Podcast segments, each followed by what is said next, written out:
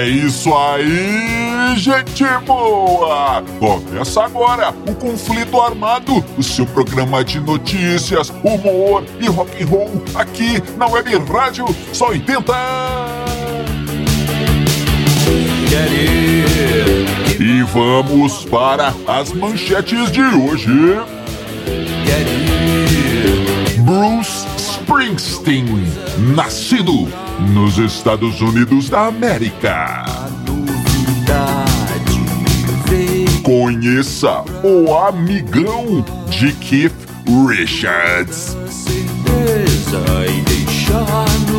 Beatles eram a imagem. Led Zeppelin era o som.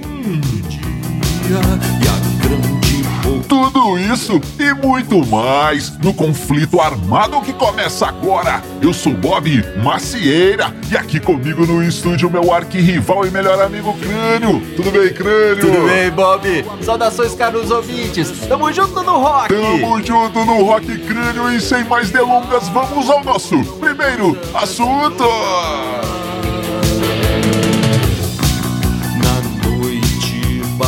É, amigo ouvinte, vamos começando o nosso programinha Conflito Armado de hoje.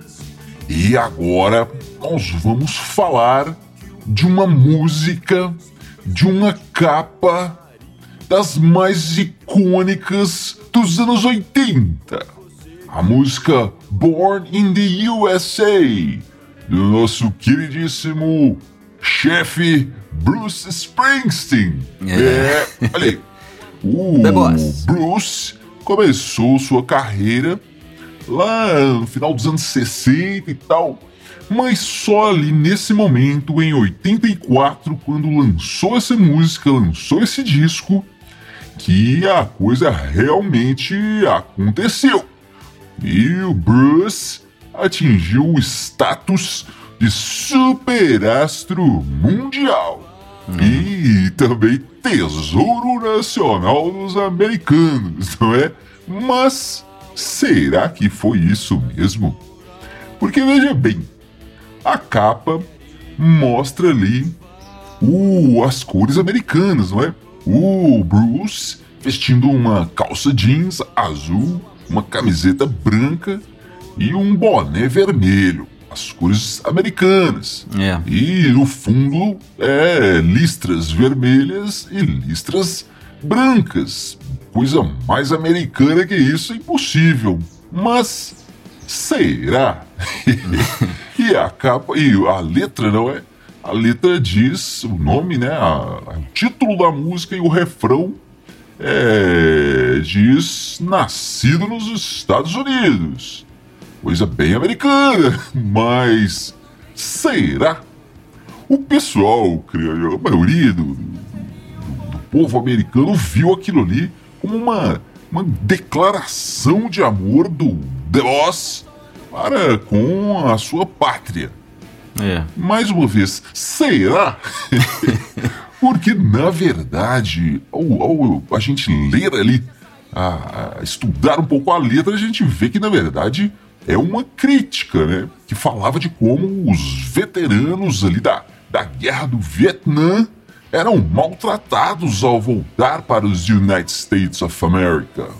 É, acabavam trabalhando em subempregos, é, eram mal vistos, né, crânio? É, sem contar os traumas de guerra que ficaram, né? É. E lembrando que essa guerra do Vietnã foi a primeira, a primeira guerra que os Estados Unidos não venceram. E todo mundo queria esquecer aquele momento.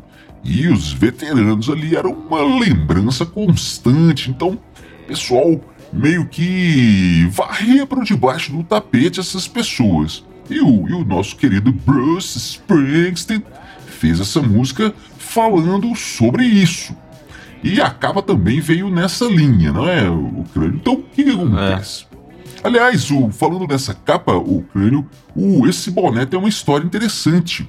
Um amigo do Bruce Springsteen, ao perder ali, infelizmente, o seu pai, é, presenteou o, o Bruce com o boné de beisebol preferido do pai, do, né, do amigo. E o Bruce resolveu homenagear o, o pai desse amigo dele, homenagear o amigo dele, colocando esse boné na capa, imortalizando o, o pai do amigo dele ali. É, legal. Com aquele boné. Mas, então o que, que acontece? É, no final das contas, o que, que aconteceu, cara, sobre essa capa? Quem entendeu a música como uma, uma carta de amor declarada à América, entendeu a capa também nesse sentido.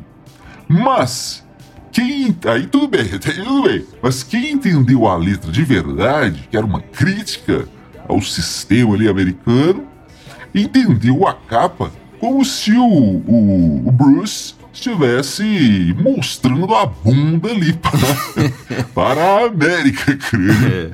Mas The Boss, Bruce Springsteen, que é conhecido como The Boss, é, contou que não, na verdade não é uma coisa nem outra. Que ele, na verdade, nunca foi de fazer muitas, muitas coisas filosóficas assim, não. Ele conta que a coisa é bem mais simples. Ele diz exatamente o seguinte, o, o crânio. As palavras dele, hein? Tiramos várias fotos. E a foto da minha bunda ficou melhor que a da minha cara. Então foi essa aí que Deus nos é. Ô Bob, essa questão dos veteranos do Vietnã é, é muito, muito louco, né? O, tem vários filmes, documentários aí que mostram como que esse pessoal era era, era complicado. A vida desse pessoal era complicada ali no, no, no, no pós-guerra, né? No, depois da guerra do, Viet, do, do, Vietnã. Inclusive, tem um filme muito interessante que mostra isso aí muito bem, que é o Rambo 1. Sylvester Stallone capturou bem essa, esse problema aí. Recomendo. Rambo 1. É, ô Bob, mas uma coisa muito interessante que é, é ver como que esse tiro aí do, do Bruce Springsteen, falando em guerra, né? Como que esse tiro saiu completamente pela culatra, né? O, ele queria falar uma coisa e acabou dizendo exatamente o contrário. É, lembrando que nessa época aí, 84, estava rolando uma campanha é, eleitoral, né? uma, uma campanha presidencial. E um dos candidatos, o Ronald Reagan, acabou pegando essa música para ele num discurso e ele falou, né? Ele comentou lá jovens patriotas, não sei o que, como o senhor Bruce Springsteen, não sei o que lá. Pegou a música pra ele e ficou, cara, a música da campanha. O pessoal tudo associou aquilo com, com o Reagan, né? Que acabou sendo eleito. O pessoal ia nos, nos, nos comícios, bandeiras dos Estados Unidos, né? Ouvindo a música e tal. Ficou, ficou um símbolo mesmo. E apesar que o Bruce falando que não, ele apoiava o outro candidato, né? Sempre apoiou. O Reagan era é, republicano e o, e, o, e o Bruce Springsteen sempre foi democrata. Mas, e daí? até hoje, cara, até hoje, na verdade, até agora, essa música é, é mais o, o, contrário do que o Springsteen queria dizer. Inclusive, há, há, pouco tempo, né, com, com o Donald Trump, também foi assim, essa galera usando essa música no comício do Trump e, e o, o, Springsteen ficou com raiva, não, não pode, o jornalista falando, não, essa música fala o contrário, fala o contrário. E daí? o pessoal continua usando e vendo a música do jeito contrário do que o, do que o, o Bruce Springsteen queria. Ou seja, o Bruce, essa aí você perdeu, cara. Essa música não é sua mais. Essa música fala o contrário do que você queria. Caiu no boca, da boca do povo, já era. Você pode, no máximo, aí ficar com os royalties, os direitos autorais aí, engordando sua conta bancária, né? Porque isso você gosta, né, Sr. Springsteen? É, eu te conheço. Isso aí você gosta, sim. você não dá pra escapar. É, amigo ouvinte, você já conhece as nossas redes sociais nós estamos no Instagram, no Facebook, no YouTube. É só procurar os Dillions que você nos encontra. Tem muita coisa interessante lá. Lembrando também que você pode conhecer as bandas aqui de Dillion City. Nós temos Crânio e os Elétricos, que é a banda do nosso amigo Crânio. Também temos, uh, temos os Dillions e o Nova Overdrive Machine. Procure aí a gente aí no, no Deezer, no Spotify, em qualquer um desses, desses agregadores de, de nesses, nessas plataformas de streaming que você nos encontra e segue a gente lá. Crânio, Nós já falamos muito aqui, contamos várias e várias histórias de Keith Richards, o popular guitarrista do Mick Jagger, hein? o ah, guitarrista dos Rolling Stones e suas loucuras. Mas nem todo mundo sabe, crânio, que o Keith Richards tinha um comparsa, tinha um fiel escudeiro, tinha um cúmplice nas doideiras, crânio. É ele, Bob Keys, um saxofonista muito famoso, muito conhecido, tocou com todo mundo, crânio, tocou com John Lennon, B.B. King, The Who, enfim, o cara era uma fera, é. super requisitado por toda a galera. E veja bem, ele ficou mais conhecido como saxofonista dos Stones e amigo então do Keith Richards, né, crânio? Os dois aprontaram, aprontaram e aprontaram. E tem uma coisa muito interessante aí, ô crânio, que eles são do mesmo dia, nasceram exatamente no mesmo dia, no dia 18 de dezembro de 1943. E, a, o Keith Richards fala até hoje que nunca se soube quem era o mais velho, hein? era questão de horas ali, o crânio. Mas então o cara tem muitas histórias. Um momento muito marcante aí na, na carreira, nas carreiras aí, uhum. a carreira das carreiras, foi quando eles, os todos estavam gravando Exile on Man Street. É, eles gravaram grande parte desse disco numa mansão na França, né? Uhum. Eles se exilaram lá na França para gravar. E aí você imagina, hein, crânio? Os Stones multimilionários, soltinhos, soltinhos, soltinhos, na França, é cheio de quê? Crânio cheio de, de franceses. Ah. e o, o, nessa época aí, o nosso amigo Bob Kiss, então o que, que ele fez? Comprou uma moto. E a galera perguntou: Ô Bob Kiss, o que, que você vai fazer com essa moto? Onde você vai, cara? E ele disse: aguenta aí, galera, que vocês vão ver. E o que, que ele fazia, o crânio? Ele saía ali na, na, na, nas imediações do estúdio, passeando ali pela cidade e recrutando garotas. É. Colocava as garotas da garupa da moto e ia levando lá para casa, do, pra mansão dos Rolling Stones. Imagina só isso, o crânio. E nessa época aí, num, numa, numa dessas aventuras aí, Bob Kiss chegou inclusive a ter um caso amoroso, um, um romance com ninguém mais, ninguém menos que Nathalie Delon, a famosa, famosa esposa aí do ator francês Alain Delon. É. Olha aí, o cara não era fácil não, hein, crânio? É. E em, no, em 1972, crânio, é, eles tiveram, o, o Bob Keys e o Keith Richards tiveram seus momentos mais famosos, um dos ápices da carreira deles aí, 72. Eles em turnê estavam tocando lá na Califórnia, quando resolveram jogar um aparelho de TV do décimo andar de um hotel. É, é isso aí já não, não é tanto. tanta novidade aqui do conflito armado, né, Crânio? Uh, Para superar aí o, o, o, nosso amigo Keith, é, Keith Moon, um, um aparelhozinho de televisão voando aí do décimo andar não é grandes coisas não, mas ficou não. famoso esse, esse momento aí. Mas talvez o momento mais icônico da, da carreira tenha sido em 73, o que o Bob Kiss fez? Ele encheu uma banheira de champanhe, e não era qualquer champanhe não, crânio, era Dom Perignon.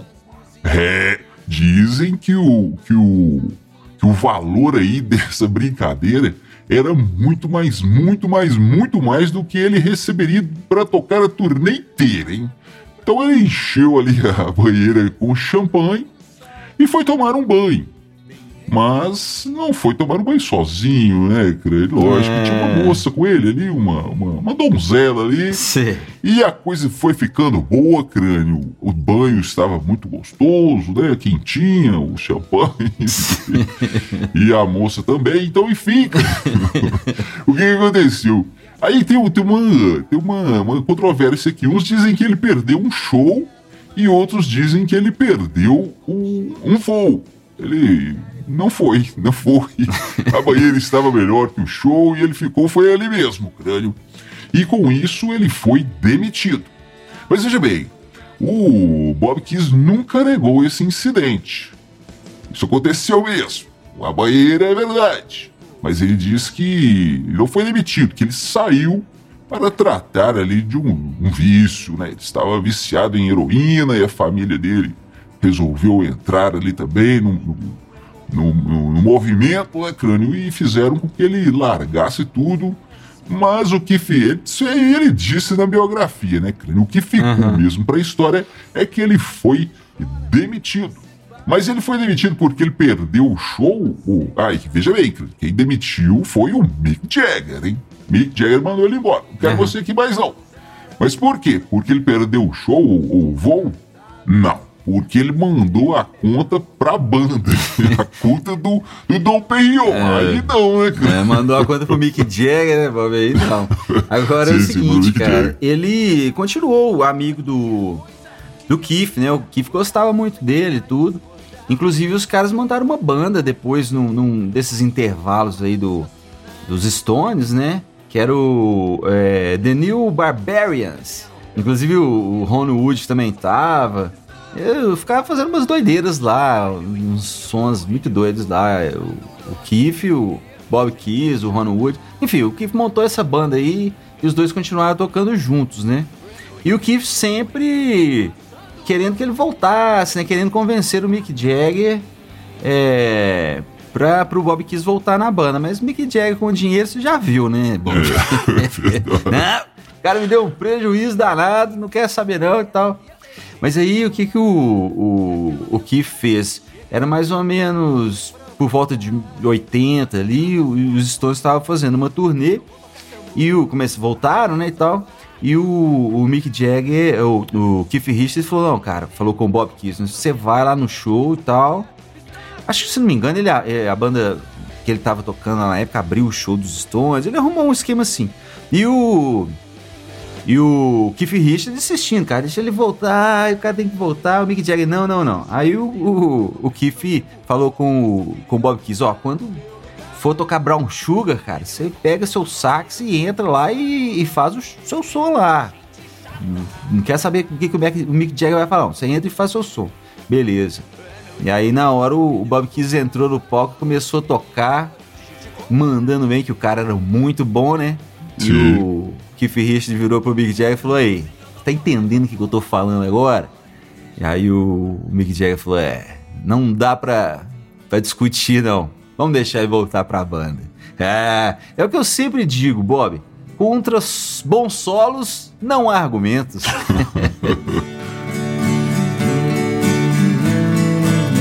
Crânio, essa história que aconteceu lá por volta de 1970. O que, que acontece? Os Beatles já estavam acabando, já tinham, a banda já tinha acabado, não é? E Sim. em uma premiação, o Led Zeppelin, que estava no auge ali, acabou levando tudo. E durante a entrevista, o, o, o Led Zeppelin, o John Bonham e Robert Plant foram provocados. É, o entrevistador perguntou: então vocês são a maior banda do mundo agora? E os Beatles? Como é que fica essa história?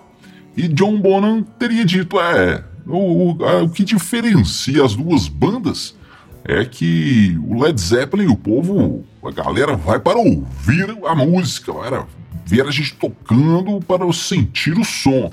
Enquanto os Beatles, a galera ia apenas para ver a banda. Era tudo uma questão de imagem. É... Pode isso, grande? Não, Bob, não pode. Mas o John Bonham foi espremido ali pelo entrevistador, né? Ele Sim. tinha que responder alguma coisa. Vocês são maiores que os Beatles, por quê? Uh, uh, uh, porque é imagem. Ah, cara, nada a ver. Até porque os Beatles nem estavam tocando mais nessa época aí, né? E, aliás, eles, eles, pararam porque não tinha sistema de som que comportasse o tamanho do show deles, né? Mas aí nessa época aí eles já poderiam estar voltando, só que a banda acabou, né? E aliás, essa foi a grande sorte, né? Os Beatles terem acabado foi a grande sorte do LED de todas as bandas que vieram depois, né? Uhum. Porque senão eu acho que não existia mais nenhuma banda no mundo. Só ia ter Beatles no mundo, cara, mais nada. Não, e o ABBA? acho que eu exagerei agora. Também acho, ô Crânio, você passou dos limites na bitomania agora. Então é isso aí, amigo ouvinte. Você fica agora com a banda do Crânio, Crânio e os Elétricos e a música Carnaval. Nos vemos no próximo conflito armado. Valeu, valeu, valeu!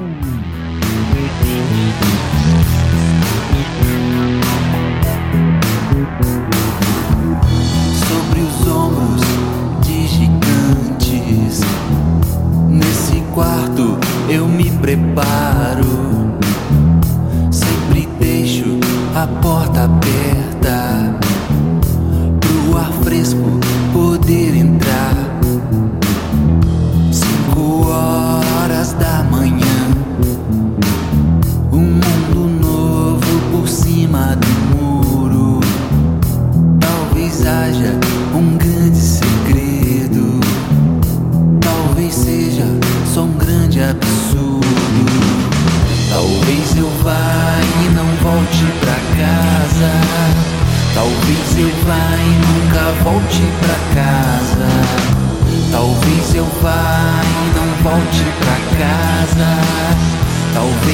E nunca pra casa.